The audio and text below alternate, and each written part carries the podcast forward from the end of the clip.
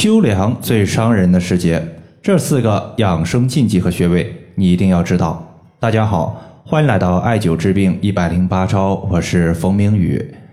有位朋友他说明天就是秋分了，在养生方面有没有需要特别注意的地方？秋分是我国的二十四节气之一，今年的秋分呢是出现在明天的二十三号。秋分的到来，它标志着昼夜平分。也就是当天白天和黑夜的长度大致是相等的。从中医角度来看的话，秋分的到来，它属于是阳消阴长的一个过渡阶段。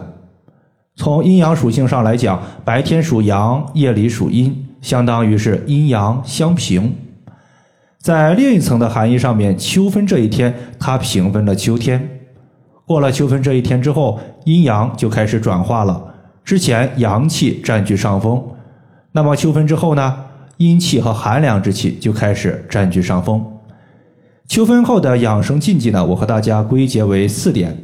第一点，避免熬夜。秋分和春分一样，都属于是阴阳交替的关键时刻。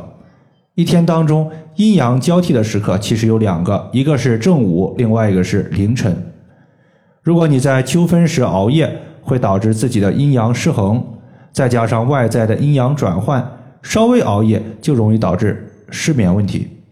在昨天就有一位朋友留言说自己呀，平时都是过了晚上十一点之后才会失眠，昨天破天荒的十点半就开始睡觉，就觉得烦躁不安，一直无法入睡。原因就在于秋分将至，稍微熬夜就容易失眠。所以呢，建议大家在最近这几天，秋分的前两天，包括秋分的当天，一定要早睡，不要熬夜。第二点是收敛阳气。秋分过后，天气逐渐转凉，此时不宜过度出汗，因为大量出汗会导致体内的阳气过多，从而消散在体表，使我们自身的阳气储存量不足。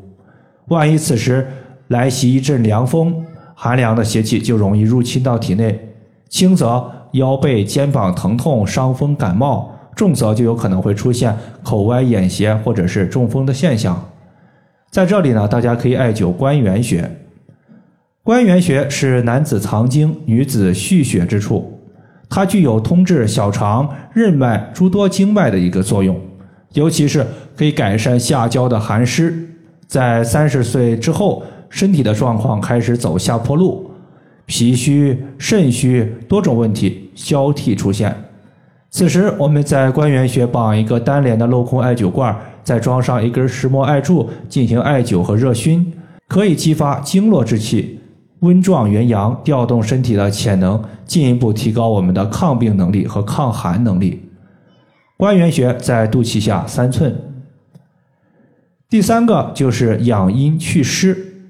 中医认为湿气为阴邪，燥为阳邪，两者是相互对立，但又同时相互依存。因此，在秋季养阴的同时，我们也要做好祛湿。三阴交穴它正好是兼具养阴祛湿的双重功效。俗话说，脾主运化，有运化水湿的功能，而三阴交穴作为脾经的大穴位，通过艾灸三阴交穴。可以使脾经的功能得到增强，从而有助于水湿的运化和排出。有一个学员今年四十五岁，他长期以来饱受下肢的水肿困扰，每天早上睡醒之后，他就发现自己的双腿肿胀、沉重而疲劳。每天白天，他就开始手持一点八厘米的石墨艾条，艾灸了三个穴位：水分穴、阴陵泉穴和三阴交穴。在晚上下班后，他在小腿内侧涂抹蓝色艾草精油，用纯铜的刮痧板在小腿内侧进行刮痧，每次刮痧五分钟左右。坚持了半个多月，他发现下肢水肿有了明显的缓解，双腿也不像之前那样肿胀。三阴交，它是我们足内踝尖往上三寸的一个穴位。第四点就是注意保暖，在秋分之后。寒气开始侵袭人体，这个时候要注意全身的防寒保暖。它与风邪不一样，寒气它最容易从我们的足部入侵，所以双脚部位的保暖是尤其重要的。建议大家每天晚上可以足浴泡脚，用温热的水来驱散身体的寒邪。也可以买一些足浴包，用足浴包里边的艾草、生姜、红花来驱寒。甚至的话，也可以把自发热艾灸贴贴在脚心的涌泉穴。涌泉穴位于足底，它距离地面较近，也更容易感受不到地面的热量，从而更好的发挥驱寒的功效。这个穴位，当我们前脚掌三分之一的凹陷处，这个地方就是涌泉。以上就是我们今天所要分享的主要内容。如果大家还有所不明白的，可以关注我的公众账号“冯明宇艾灸”，姓冯的冯，名字的名，下雨的雨。感谢大家的收听，我们下期节目再见。